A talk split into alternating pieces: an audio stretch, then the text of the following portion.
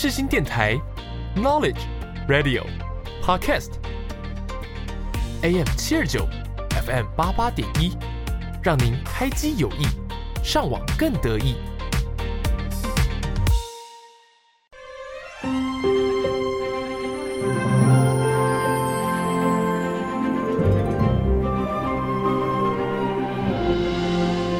欢迎来到元宝的戏法空间，我是元宝。正片即将开始，请把自己切换成勿扰模式。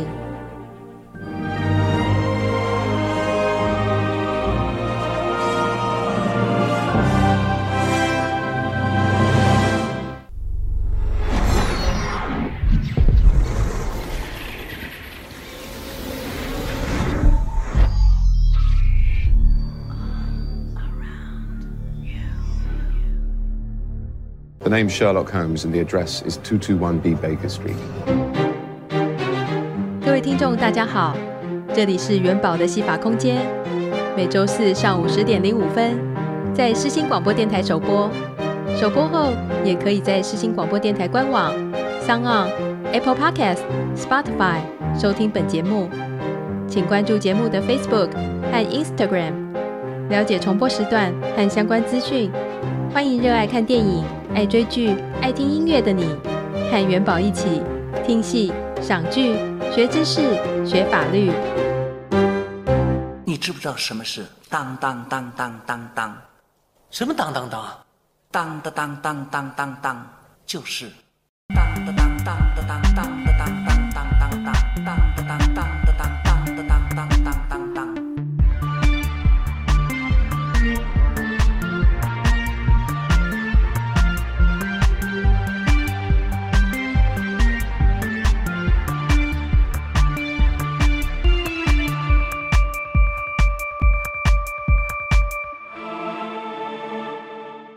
大家欢迎来到元宝的戏法空间。今天这一集呢是当当当当月大来宾。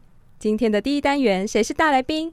要带大家认识的是我的老朋友，也是资深电视制作人赖景堂赖桑，欢迎欢迎。喂，各位好，各位好，我是赖桑。其实我跟赖桑算是蛮熟的，但是呢，还是要请赖桑跟听众朋友们简单介绍一下自己。好，我现在在做电视节目，那手上有三个电视，那我现在当个制作人，没日没夜这样子。那今天特别抽空来跟大学同学见个面。对，非常感谢。元宝见个面，对对对。那身为电视制作人呢、啊，在电视圈工作，赖桑小时候有过梦想，或是你有立定过什么志向或目标？比如说我们小时候不是都会有什么梦想啊？我长大之后想要成为一个怎么样子的人啊？嗯，那小时候的这个目标和艺术或是影视领域有关系吗？其实有诶、欸，其实我小时候啊，因为我我就是个电视儿童，嗯、那当时应该现在的同学们可能比较不清楚，以前就是只有三个电视台，对，那那三个电视台，你很多最精华、最最华丽的节目内容，或者是说最大牌的巨星都会出现在电视圈里面，就会变成哈，我们在看的时候会觉得很向往，所以我那时候就会觉得说啊，如果有朝一日能够进进入电视台，那是一个很棒的事情。我和赖赏会认识，其实就是刚刚赖赏有提到，我们是文化大学影剧系的同学。但是说真的啦，我们是反而是在近几年才比较熟，就是因为万恶的脸书，就是把大家就牵在一起这样子。对对对。然后也透过脸书这样子的社交平台，我们可以对彼此有更多的认识。那我想请问赖赏，当初进文化影剧的时候，只是因为就是分数到了，然后就进文化影剧嘛？还是说，嘿，真的是对这个影剧圈有想法、有兴趣，或者是对这一块是有、嗯、真的有规划的呢？哦，这个题目很匪夷所思哦，就是说有一题，比如说那个什么，那个是因为分数到才进来吗？因为我们当年就是大学联考嘛，你考到哪里就是哪里，就到哪里这样。对啊，我们填志愿这样子。对对对，其实其实当初很有趣。其实我要跟大家说一下我的第一志愿，当时是有分志愿嘛，就是依照你的分数。对，我记得是先考，考完之后就填那个志愿表。对对，然后填完志愿表，然后就看谁分数高，你就先优先获得那个志愿嘛。你对你你还记得你的第一志愿吗？是哪一个吗？不瞒您说，嗯哼，世新广电系。真的假的？真的是真的是真的，因为当初你会很向往说电视节目嘛，因为我从小到大就对电视节目很有憧憬。嗯。嗯，所以呢，世新广电在我们那个年代就已经是非常夯的，对，非常夯，很多一些呃一些艺人啊，还有主持人或演员啊、应该没有演员，就主持人或是一些一些艺人，都是来自于世新广电，嗯哼，包含幕后也都是，对，很多厉害的人都在世新广电，所以那时候我想说我一定要进去，可是但我书读的不够好，那时候世新广电的成绩我算很高、不知道跟现在比怎么样哦，嗯、那个时候那个时候已经是跟公立大学是并驾齐驱的，哇，我记得那个时候是很高分，嗯、你不太容易进去啊、呃，所以我那时候当然不可能考上，所以就一直排排排排，志愿一直往后递往后递，就到了文化影剧系，所以我就认识了那个元宝，然后那个时候也很好玩哦，文大影剧系我真的搞不清楚那个系是在干嘛。我记得我们那时候考进去的时候，其实是文化大学戏剧系影剧组。对对，那个时候有一个影剧组。对，那个这个是全名哦，大家都知道都是全名。对，可是哦，等一下哦，我们现在讲这个全名，现在的小朋友会听不懂哦。现在的小朋友会说：“哈，文化大学有影剧系。”他们会不懂，啊、他们只知道文化大学是戏剧系。影剧系已经是盖棺论定的，是不是？我记得我们好像是最后一届，真假的？对，我们是最后一届。对，其实就是我记得。当初我们之后就改成全戏剧，就没有再分组了。对对对对，对我我忘记我第几集有就是访问到那个我们的张云桥，就是那个糖糖姐姐。OK，她就是我们的学妹，她是戏剧系，所以她考进来的时候是戏剧系。是是。对，然后我甚至有印象，虽然我就是文化影剧，其实我是没有念完，然后我是因为一些个人家庭的因素，我就是。就是先离开了，没有跟大家一起毕业。嗯、那但是呢，我那个时候的印象是文化影剧要改制，就是改成戏剧系。对，就再也没有分影剧组。然后，所以好像那个时候，当初以影剧组为理想跟梦想考进来的学长姐们，好像就有颇有微词。啊、我印象中是这样，我不知道是不是真的有啦。嗯、然后好像学长姐们就是觉得说，哈，那我们当初就是为了影剧考进来的啊。对。对，那你现在全部改戏剧，有些人他不是对舞台剧有兴趣嘛，他是对影视方面、电影跟电视方面有兴趣啊。对对对对，嗯、哼哼哼哇塞，原原来是这样，后原来后面已经变成，可能我跟你讲，我真的是记忆力不记得，但是我觉得他们很可惜，因为电影这一块其实很多东西可以学习。对啊，那时候我也学到很多很多东西，可那时候也是腥风血雨，那时候光是改制，你不要说学生了，连老师，嗯、你要想哦。老师也有一派是电影的，对啊，有一派是戏剧的，对，那时候厮杀的很，我跟你讲，真的假的？对啊，你要把那一组人，等于说算是谢谢再联络了耶。哎，对啊，那他们的课是不是就没有了？就没了啊，就没了，应该吧？对不对？我不晓得啊。对啊，因为后来主任也开始变得说是比较戏剧类的主任，对，后面主任都比较戏剧类。我们在 我们现在爆爆料是不是？对，我还记得当初的我在念书的时候的系主任是张昌燕老师，对，是不是？对，后来就开始变得是像那个周静佳老师，嗯哼，然后还有徐雅香老师，我们把名字都叫出来，很猛，还有还有黄维新老师。对，这些老师就是我们呃很喜欢，也是非常尊重的老师，都是很好的老师，非常棒的老师。对对对，只是后来改制了之后，就是以戏剧方面的那个教授来做系主任。所以那个时候你自己哎有吗？会觉得哎呦怎么改了这样吗？哦，我你这样讲，我大概有印象，后来有改。可是我个人那时候是产生很大的遗憾，因为我觉得那时候的确不是那么的，在国片来讲哦，嗯哼，真的那个时候算是很低迷的。你回想一下那个时候那个年代，嗯，是真的是跟现在比起来，现在的国片现在真是哎有蓬勃哎，对，算是差很多。怎么最近还有很多比较有创意、题材非常特殊的一些电影的作品？现在国片啊都非常活络，跟我们那时候差太多，所以那时候被废掉哈。嗯嗯，它有一点历史背景，但是现在要让它再恢复，我觉得其实也可以试试看，去培育这样子的学生出来。那所以赖桑在文化影剧的时候。有没有哪一位老师，就是我们刚刚讲的这么多位老师，呃，有没有哪一位是你自己觉得说印象很深刻，或者是你现在在工作上、职场上回想起来老师的教导，会觉得嗯，当初的学习真的是很受用的？有，呃，我刚刚其实，在我们一起过来的路上啊。不小心聊到了一个老师，嗯、他负责教电影的。哎、欸，我要讲名字吗？所以我们现在就不透露这个名字好了。好了，我觉得我觉得他真的，老实说到现在还影响到我，因为我现在做的是那个，我有做三个节目，有一个节目是外景节目，那、嗯、那外景节目是啊，主持人是日本人。大部分日本人啊，他比较需要脚本，嗯，清清楚楚的脚本，可以照着脚本一步一步做，然后他们会完美的去呈现。嗯，他不像我们台湾哦，可能来个大纲，好，或者是说来一个方向，哎，那你就去录那个节目。那你蕊的东西可能跟跟那个脚本不太一样，哎，无伤大雅。嗯对对对，那日日本人他们是比较一板一眼，然后希望你这样做，对他们来讲是专业的行为。哦所以他们的脚本我们就需要去写出很缜密的内容，然后逻辑上也要对。嗯对，那我们当初这位电影的老师专门在教编剧的，我觉得他教了很多逻辑上，他在检讨我们每个人的创作的剧本的时候。都会一一点名，他每个脚本都看得很仔细，嗯、真的很仔细，因为他每个都骂，对，尤其骂我骂最多，对，他就看到我的本，他说你这。牛头不对马嘴，我有个桥段我还记得，我我忘记那个那出剧在干嘛，但简而言之，就譬如说有个抢匪哈勒住了他的女朋友，他男朋友在对面就枪就射过去，没有射到那个抢匪，嗯，就射到那个女生的眼睛，划过去就对了。他说怎么可能发生这件事情？他说那个逻辑不通什么的，怎么可能射就射到？还有怎么在他的眼前这样穿过去，然后被那个火焰烧到瞎掉？哦，对对，他我写的是这样的一个桥段，他认为是狗屁不通。那我一直跟他解释，他说你你演给我看啊，你要怎么拍？你要怎么拍？这样子，对，那时候我我我也是据理力争，他就很生气嘛，他想说怎么会这样子？然后而且他在整个课堂上哦大发雷霆，哇，那一直动，全身都在动，然后然后你知道大家为什么后来跟着这么生气？对，大家这么生气，这么严肃的场合，你知道为什么大家都笑吗？为什么？因为他气到那个假发都歪掉，你知道吗？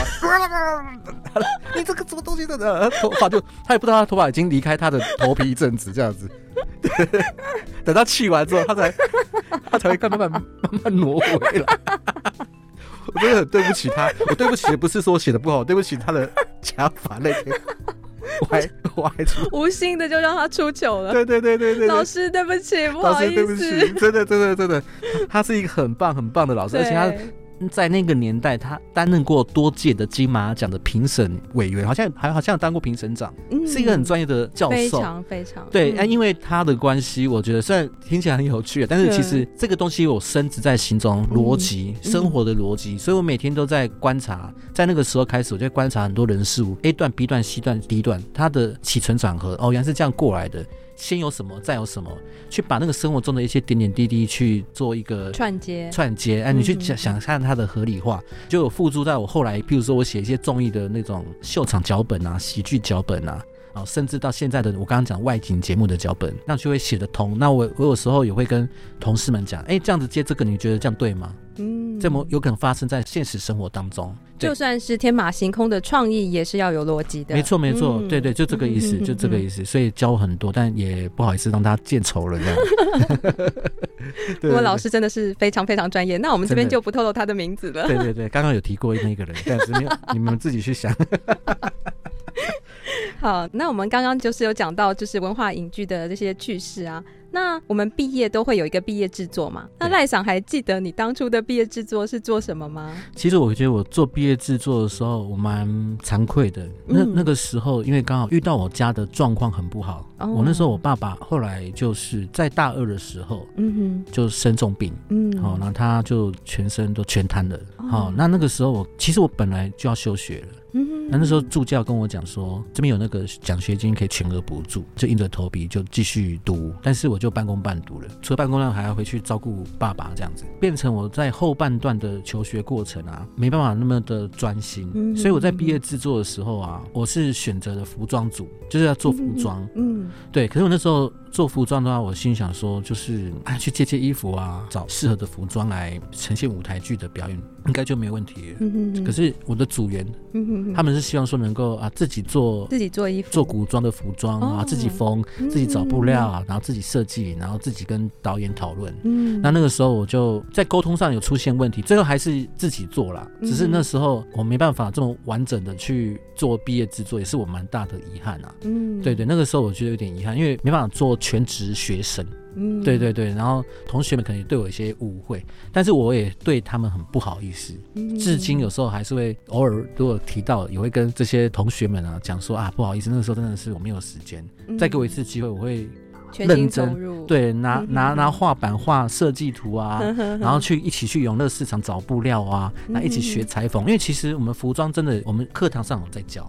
那提到家人这部分，嗯，父母对你念这个影视戏剧这一部分是支持的吗？我觉得我爸妈反而是支持的，因为他从小看到大，看到我可能一些啊、呃、生活的呈现，在学的呈现，就是一副那种老综艺的感觉，嗯、就是做综艺节目的感觉，嗯、所以他们其实多半支持的。因为我国中的时候书读的还不错，就是那种本来就是要去读高中去做去读普通科的人哦，嗯、但是我在国中的时候啊，爱上画画，然后想说高中的话我就不。不读高中，我去读复兴美工好了。嗯，复兴美工是独立招生，所以变成说你要去直接去考，要去考试当天早上，我妈妈跟我爸爸做了一个很疯狂的事情，我要出去，他就他们两个人堵在门口。嗯，你有种就给我去考。他们反而是反对你走画画、画画、美术这一块。他反而反对，当时是反对的，因为他们认为说，因为那个年代，我觉得跟时代背景有关，因为那个时候不像说现在有电绘。哦，现在三 D 对。这种东西非常的流行，非常夯，就是他们的薪水都还不错，据我所知都还不错，画动画也好，做什么的，因为现在很需要这样东西，又有 AI 又有电玩，哎，又有电玩这些，所以他们觉得你出来不就画油画啊，或者说你画画画给谁看什么的。我就没有办法，我只好默默去考高中，就考上高中之后，然后就大学就读影剧系这样子。嗯、哼哼哼对对对，他们那时候反而又心态又变了，因为那时候我高中就爱玩，几乎好像考不上大学的感觉。我爸爸在那个大学联考的时候又在恐吓我一次，如果没有这次没有考上大学，你的补习费我一毛也不会出。你自己去自生自灭，所以我就听到我会紧张啊，因为钱很重要，我哪来哪来 哪来那么多钱？就突然也醒过来了，嗯，对，后来就高中在后最后半年，我突飞猛进，我本来根本是不会考上大学的人，嗯，因为我太爱玩了，光高中哦，我在私立学校高中哦，嗯，我玩了三四个社团，没有在就没有在念书，就没有在念书，对对对，然后他们就觉得你有考上就好。那以你现在的心情回顾学生时期，年轻时候的自己，嗯，有没有自己很喜欢或者是对自己有特殊意义的一首歌，想要推荐播放给大家听呢？刚刚有一些故事都有聊到我爸爸、我妈妈嘛，嗯哼哼，对，然后我爸爸在我大学时候就突然重病，嗯哼，那变成说失去了父亲这个很大的支柱，那妈妈也憔悴了，嗯，所以那时候对于生离死别，其实蛮。蛮有不一样的看法啦，因为也不知道爸爸什么时候会离开，嗯、对，能够跟他一起生活多久也不知道。再加上说照顾了大概快十年吧，我爸爸妈妈也纷纷都已经离开了，所以我大概在二十八岁、二十九岁的时候就已经没有爸妈了，嗯，然后就胼手胝足，自己靠自己，觉得爸爸妈妈在一个人的过程中非常重要，那所以我时时刻刻都会一直是想着他。所以那个时候我就有对于有一条歌就蛮有感觉的，就是那个张学友的那个想和你一起吹吹风。当时我记得这首歌的 MV 拍两种版本。一个是爱情版，嗯、一个是亲情版。他开始是歌词说：“我想要和你吹吹风。”嗯，虽然已是不同时空。嗯，对对，这个意思就是说，呃，您的亲情或是所爱的对方，他已经不在这个空间了，心中还是很想他这样子。所以我觉得这首歌常常听很有感觉，甚至会听到流眼泪。那我们现在就来听听这首由张学友所演唱的《想和你去吹吹风》。想和你再去吹吹风。虽然你是不同时空，还是可以迎着风，随意说说心里的梦。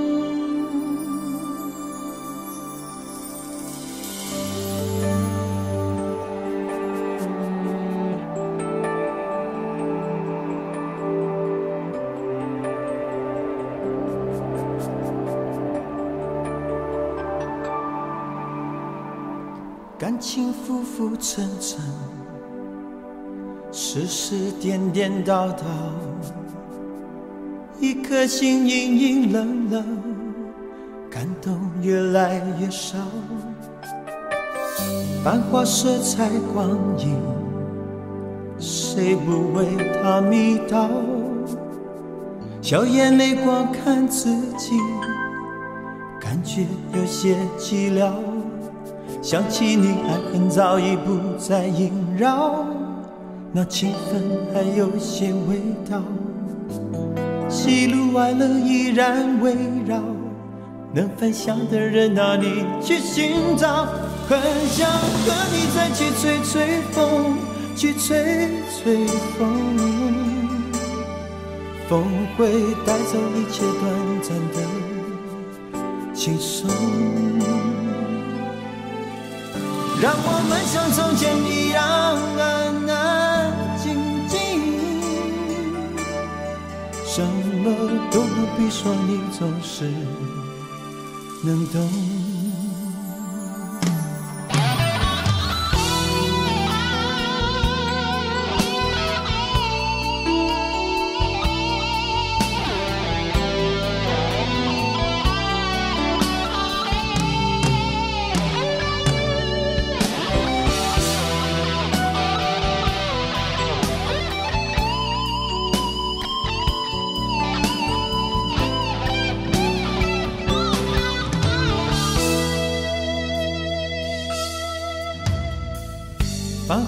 色彩光影，谁不为它迷倒？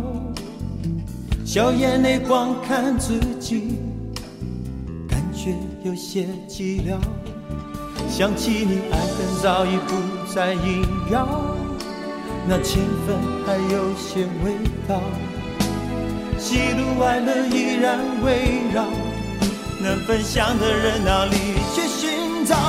很想和你再去吹吹风，去吹吹风，风会带走一切短暂的轻松，让我们像从前一样安安静静，什么都不必说，你总是能懂。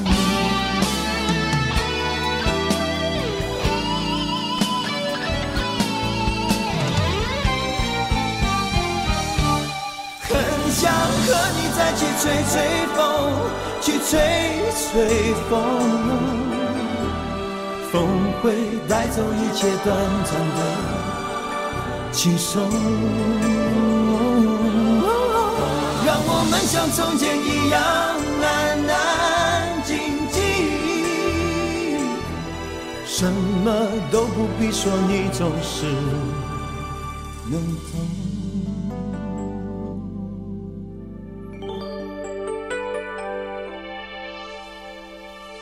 想和你再去吹吹风，虽然你是不同时空，还是可以迎着风，随意说说心里的梦的梦，吹吹风。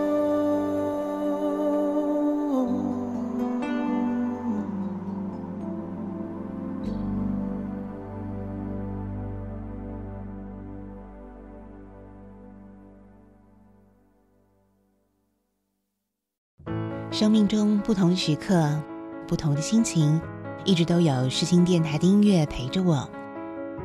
AM 七二九，FM 八八点一，世新广播电台，最懂我的心。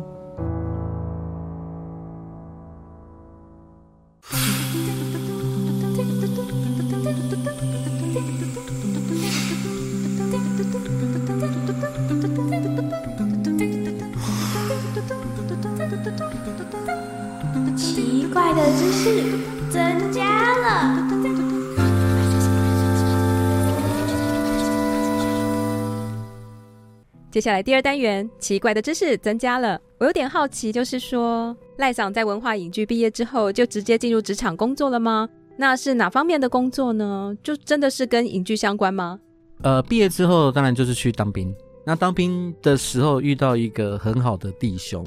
他其实是一个公子哥，就是富二代，而、嗯啊、我自己不知道。我、哦、每天跟他打成一片，嗯、比如说啊，可能呃聊天啊，或是去混啊，哦，或或者是说去洗澡都一起去，嗯、反正就是大家会求救啊，尿尿也要约约一起，对不对？嗯、就是这样，因为其实当兵很很苦，需要有那种好像有人会跟你聊天或干嘛的。嗯、对，结果快退伍的前两个月还前三个月，他突然问我说：“哎、欸，你想不想去我公司上班？”我那个心里想说，我自己就自己觉得说，哎、欸，搞什么鬼啊？你们有公司？对啊，该不会是直销吧？只有直销才会这样子推荐、啊，oh. 没有什么好工作吧？对，他就就是说啊，不然你就退伍之后你就来我们公司上班什么的。后来我也真的去面试，他们家是一个在三重的一个纺织公司哦，专门在外销一些美国的的一些服装产品，我还记得 DKNY 一些还成衣业吗？对，成衣业，他们是成衣业、嗯、啊。那那那时候面试是一个很呃大概七八十岁的一个长者，那穿着西装笔挺，董事长吗？很董事长的样子，然后跟我面试。嗯、面试的时候啊，他好像是问我说：“那那你对于这个服装业啊有没有兴趣啊？什么什么的？”嗯、我那个弟兄他也在坐在董事长旁边。哦，他坐在他旁边，对，他坐在旁边，然后就问一些无聊问题，好像是说，那你对陈怡有没有兴趣什么的？嗯、然后那个我的弟兄突然间就打了那个董事长，你干嘛问人家那么多？就让他来上班就好啦，什么什么的。我心想，我吓一跳，他是他到谁呀？对啊，他的那个关系怎么会那么的，怎么那么 close？这种这种动作太恐怖了吧？嗯、你对长官怎么可以这样子？然后后来我就如愿上班了，那、嗯啊、上面他们的制度也很好，然后他们也就教我好多东西，好，然后但是第一天去上班才知道说。哦，原来那个董事长的儿子就是我的弟兄。哦，他们原来爸，因为他爸难怪可以这样，对，难怪说来就来，因为他我知道后来他们要扩厂，二十年前哦要去越南扩厂，当时就已经确定好说他的儿子要去越南哦，对，当他们那边的厂长还是什么 CEO 之类的，嗯，那他需要一个伴，他希望我跟他去就对了。对，那时候我知道状况之后，我觉得不行，因为我我们家爸妈生病哦，那个时候还是、就是、还还在重病当中，嗯、然后再加上说，其实我的梦还没开，还没完成。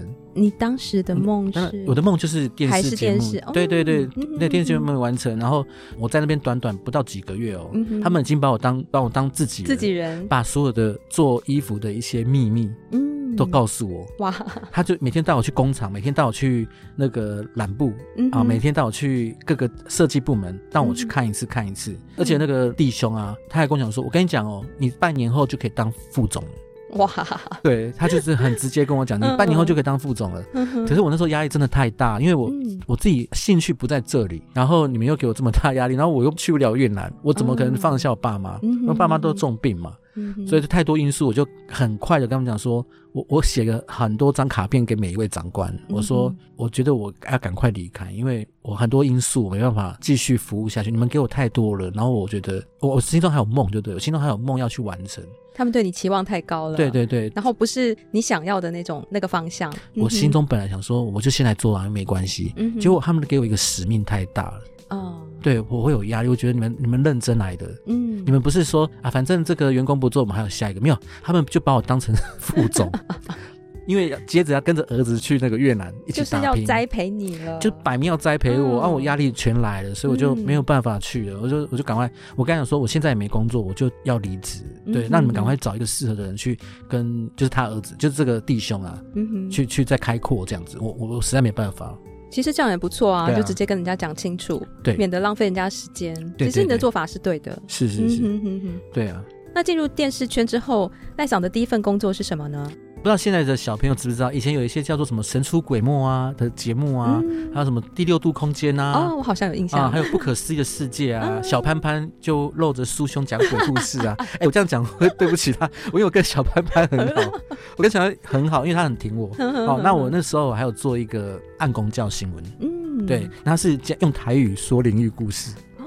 对对对，好特别哦。对，那时候很特别。为什么进去？因为其实我不是科班的，按公教新闻，他因为他又灵异，对不对？嗯，又得懂台语，那变成说做这个节目的的人没有那么多。那个年代哦，其实跟现在的自媒体一样很蓬勃，嗯、但反而这个节目比较好入手哦，所以我就有机会进来了。那时候的监制啊，也是我现也是我的师傅啦。嗯，然后他一直打电话来找我，他曾经跟我讲说我很有礼貌，然后就是说我口条也蛮顺的。不会伤害别人这样子，因为当时我就跟他讲，他打来我还觉得不敢相信，因为那时候要进电视台是一件很难的事情。那时候说，你确定你有没有打错电话？我我真的可以进去八大电视台吗？因为那是在八大，那时候在八大。其实我跨足很多类型的节目，我一开始做灵异嘛，然后后来就做我最大的梦想，就做音乐节目、音乐综艺节目。你有做音乐节目？有，我有做过。哇，对对对，那时候哎呦，那是我最大梦想。其实我从小到大的梦想就是想做音乐综艺节目。嗯，对，然后我在第二份电视的工作就做到了。嗯哼，对对，那时候我真的是我觉得那个那是个梦哎。其实真的算是运气很好哎，运气很好。对啊，第二份工作就做到，就做到我要做的。很快就完成目标了。接着我后面都是只是在工作，真的，我讲真的，真的是真的。那个梦也蛮长的，三年哦，也蛮长的。那那时候就是以前流行那种综艺节目，就是那种大堆头，你知道吗？就是节目一开始啊，有主持人，然后有很多来宾这种的。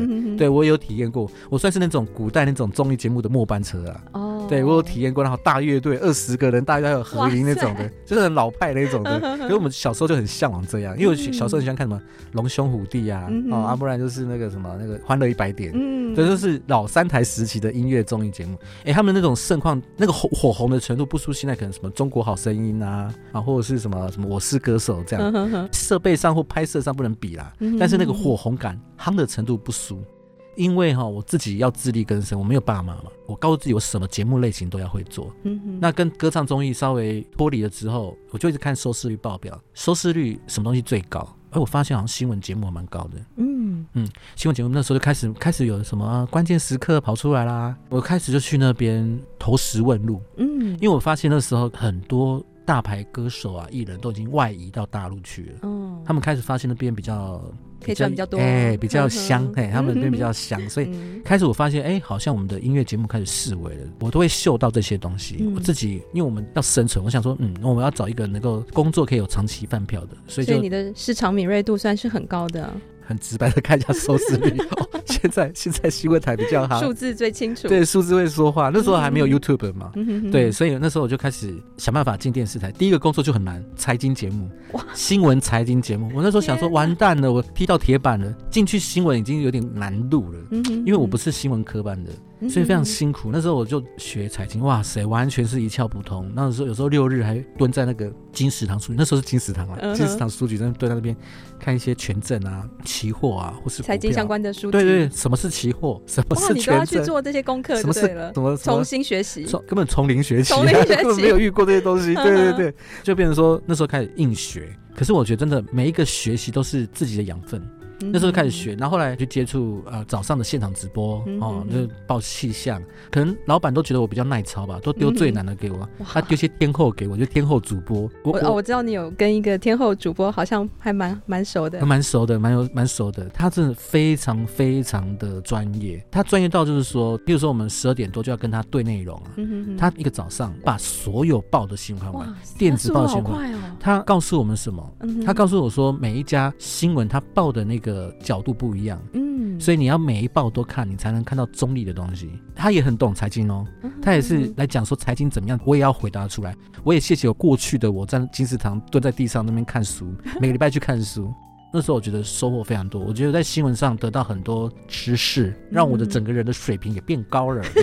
对，不是这么的，只是喜欢玩秀场梗的人这样子。对对对，开始有点涵养了这样子。那像这种政论节目啊，或是谈话性节目，都要邀访来宾吗？这部分是你需要做的吗？要，一定要。这部分你觉得最困难的是什么？如果邀来宾来讲，最困难的。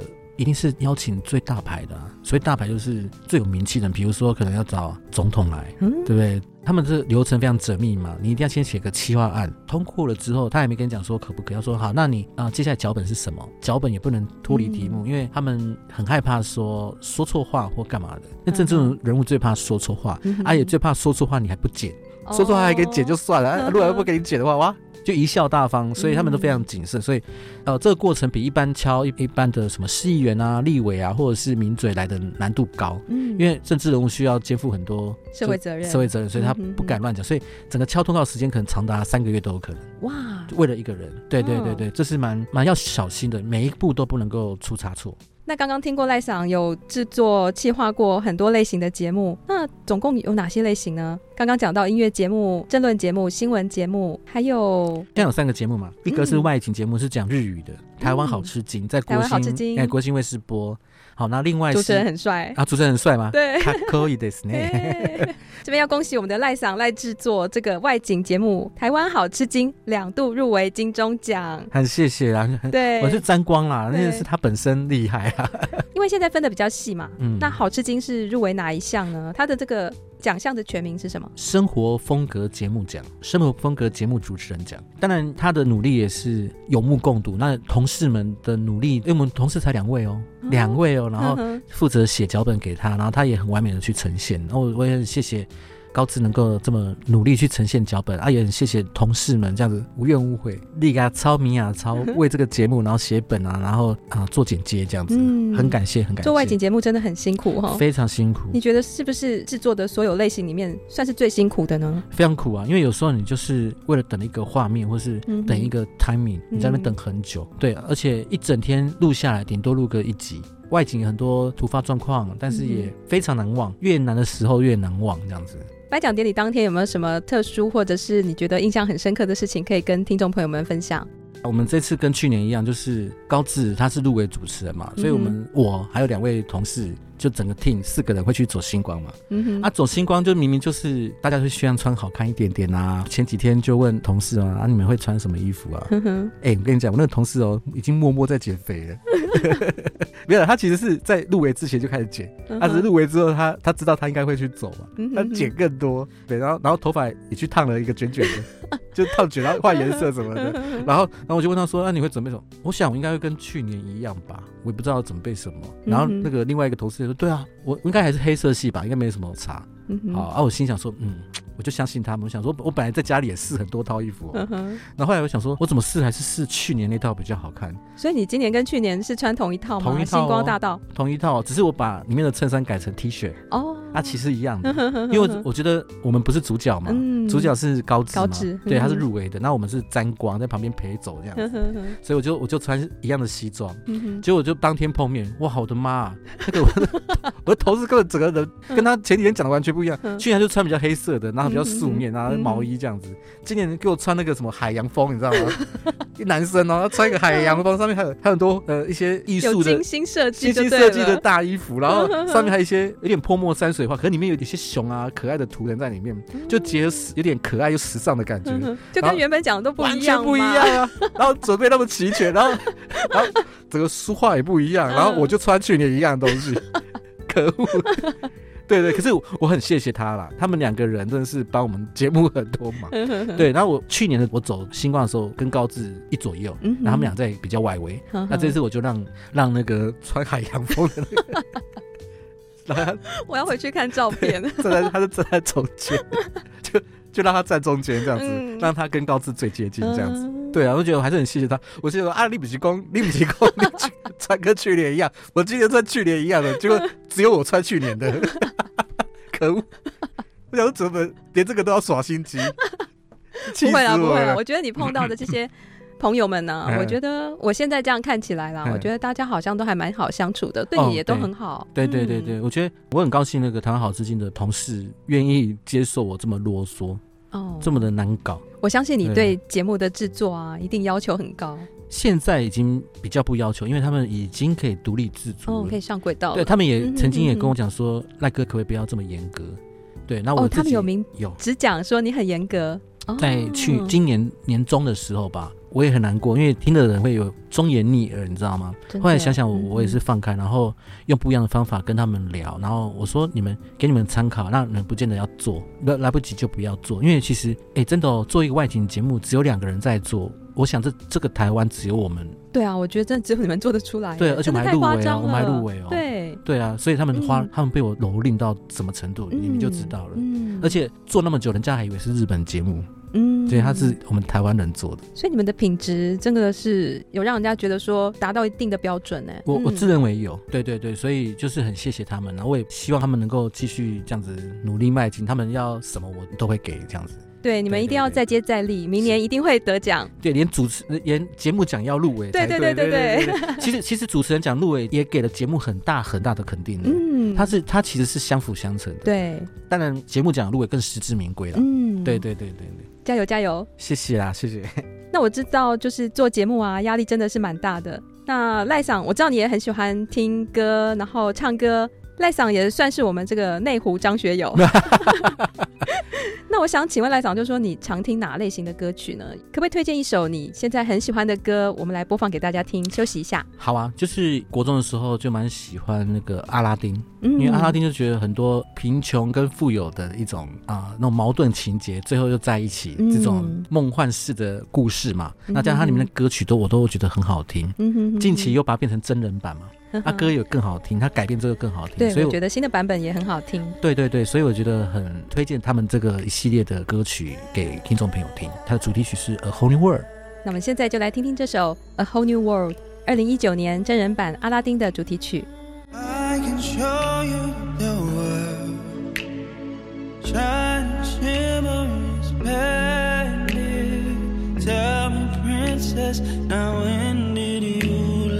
Let your heart decide? I can open your eyes, take you wonder by wonder, over sideways and under on a magic carpet ride.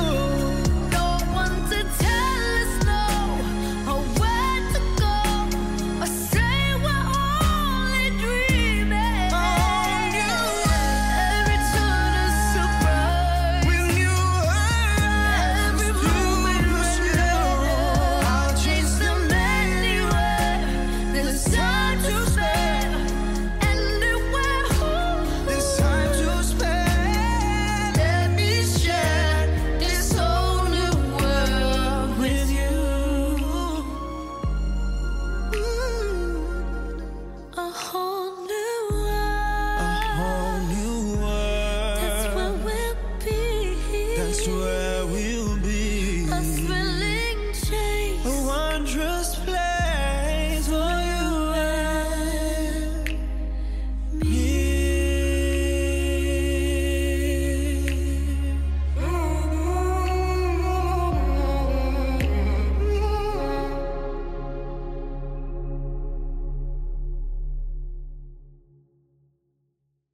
AM 七二九欢乐到永久，FM 八八点一就是要你听。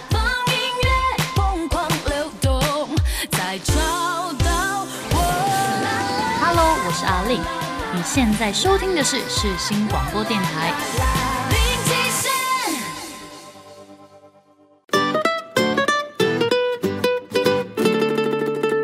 接下来第三单元，想再和你聊一聊。其实元宝除了跟赖桑是老同学之外，其实我们也是狗友。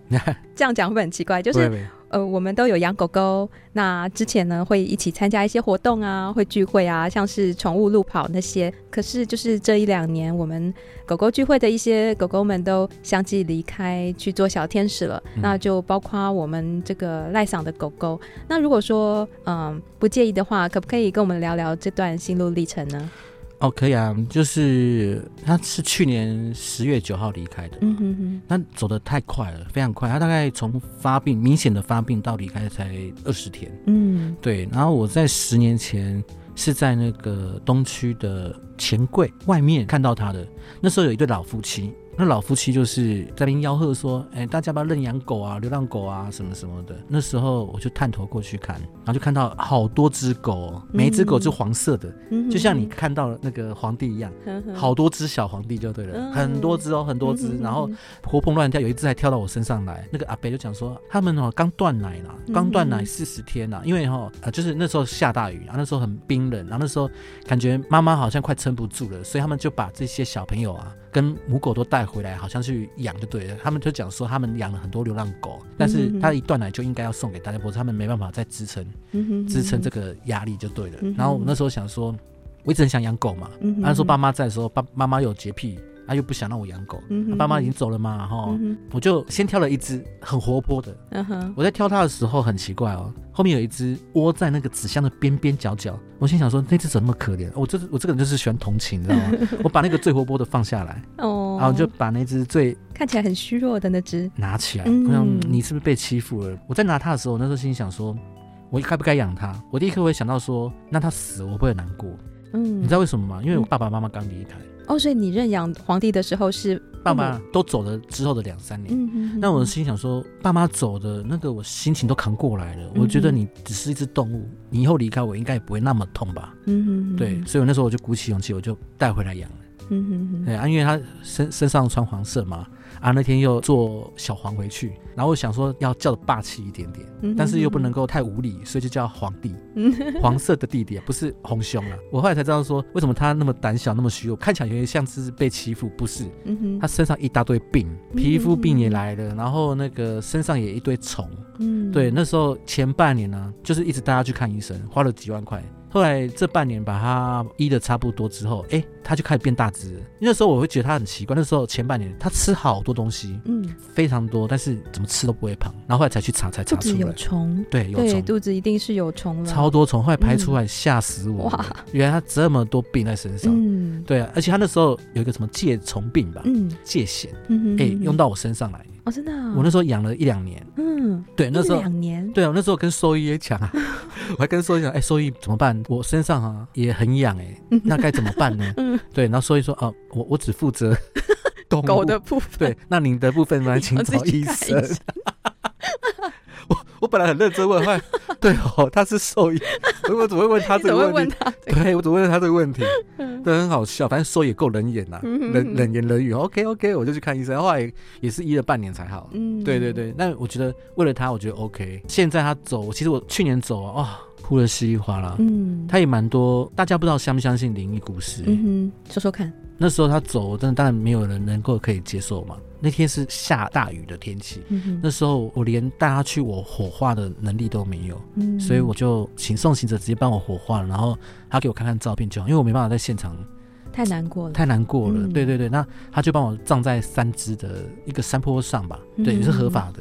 对，可是那时候那一整天都阴雨绵绵，然后我但每天都会哭啊，每天以泪洗面啊。嗯、然后人家不是说过世的人啊，七天他会回来。嗯哼，哎、欸，我的狗第十天会回来。他有回来找我，他就是我，我偶尔有时候会有些灵异的体验呐。那那天是第十天，其实我是醒过来了。那天我发现我怎么身上有东西，醒过来，眼睛张开了，我发现他在我面前。对，他在我面前，然后就是跑得很累，然后全身湿哒哒的。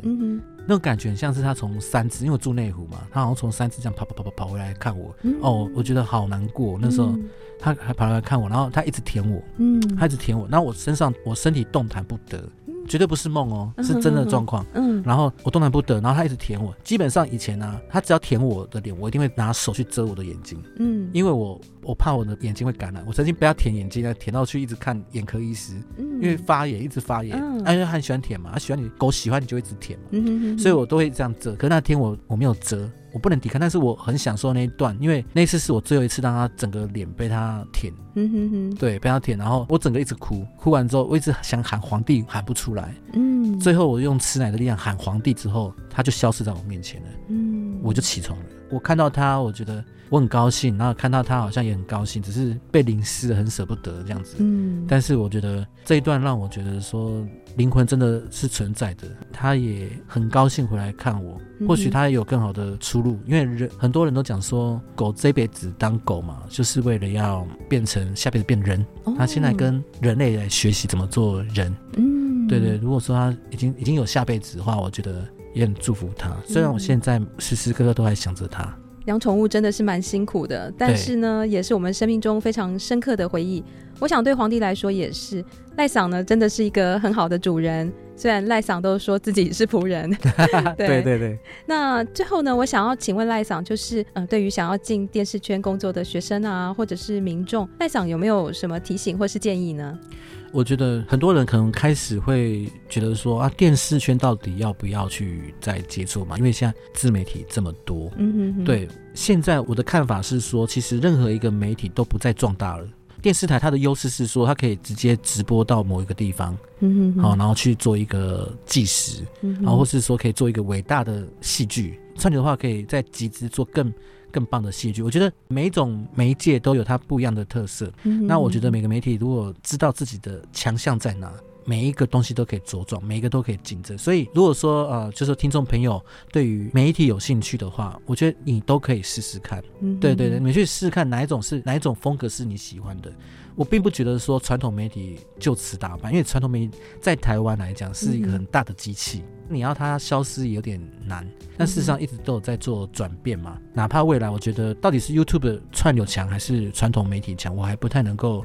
我觉得我不我不会说死，我还算是乐观，因为太多层面了。比如说串流越来越贵，嗯哼，你还会再继续看下去吗？嗯，对。那 YouTube 都是自媒体，那一个人的创作能够一直创作下去吗？嗯哼，对。然后如果他他变成大事业体，他撑得住吗？对，这个都有很多考量。那传统媒体有它的优势在，它的设备已经是最完善的，把自己最强的武器拿出来。那每种媒体都有它的一片天。以以前都说大众传播嘛，那我我觉得现在是小众传播。嗯，好多小众传播，每个人都可以有自己一片天。你要有自己的特色，对对对，找到自己的特长。是的，是的。那节目的最后，赖嫂有没有很喜欢，或者是对自己觉得说有特别意义的一部电影，想要推荐给大家呢？我印象比较深刻就是高年级实习生嘛，嗯哼哼，对，安海瑟薇演的，我觉得他的戏蛮有趣的，就是会有一些看完之后有一些醒思，就像以前布拉达尔摩一样这样子，嗯哼哼哼，他那时候也是小助理，最后变成时尚的那个时尚教主嘛。嗯哼哼，那这一部高年级实习生是看着他已经是啊、呃、时尚杂志的总编辑，嗯，对，然后他是如何去带领这个这个团队，但是他因为太快红了，然后呢，变成很多事情一些细节的。不是那么的处理的很好，包括他感情的问题嘛。嗯、那后来那个劳勃·迪尼洛饰演一个就是高年级实习生，嗯、那他是一个很很有资历的人，只是说类似像重做丰富嘛，再度出来工作，嗯、反而帮助他很多，然后让他在这个事业体更斯慕斯。那我觉得很多醒思啊，我自己在工作的时候也会在想这个问题，嗯，人家怎么对我，或是说我怎么去对人。嗯、那在这部片中，我觉得每一个听众在工作上也可以多去感受这个人与人之间的一种互动相处。对对对，所以我觉得蛮推荐高年级实习生给听众朋友。高年级实习生呢，也是元宝很喜欢的一部电影。除了佩服高龄重返职场的这个勇气，也觉得说，如果身边能有一位如此暖心的长者智者。能像这样适时的提点，给予恰到好处的协助，真的是一件很幸福的事情。那当然呢，我也期许说，我们将来都能够成为这样不孕不火，又能够鼓励到他人的高年级实习生。节目的最后呢，元宝就来播放电影《高年级实习生》的一首插曲，由 jen kelly 所演唱的《You Are Meant for Me》。今天非常感谢赖景堂赖桑来上节目接受专访，谢谢，也谢谢大家收听这集元宝的戏法空间。那我们就下集继续在空中相见喽，拜拜，拜拜。Life was a song, you came along, I've laid awake the whole night through. If I but dared to think you cared. This is what I'd say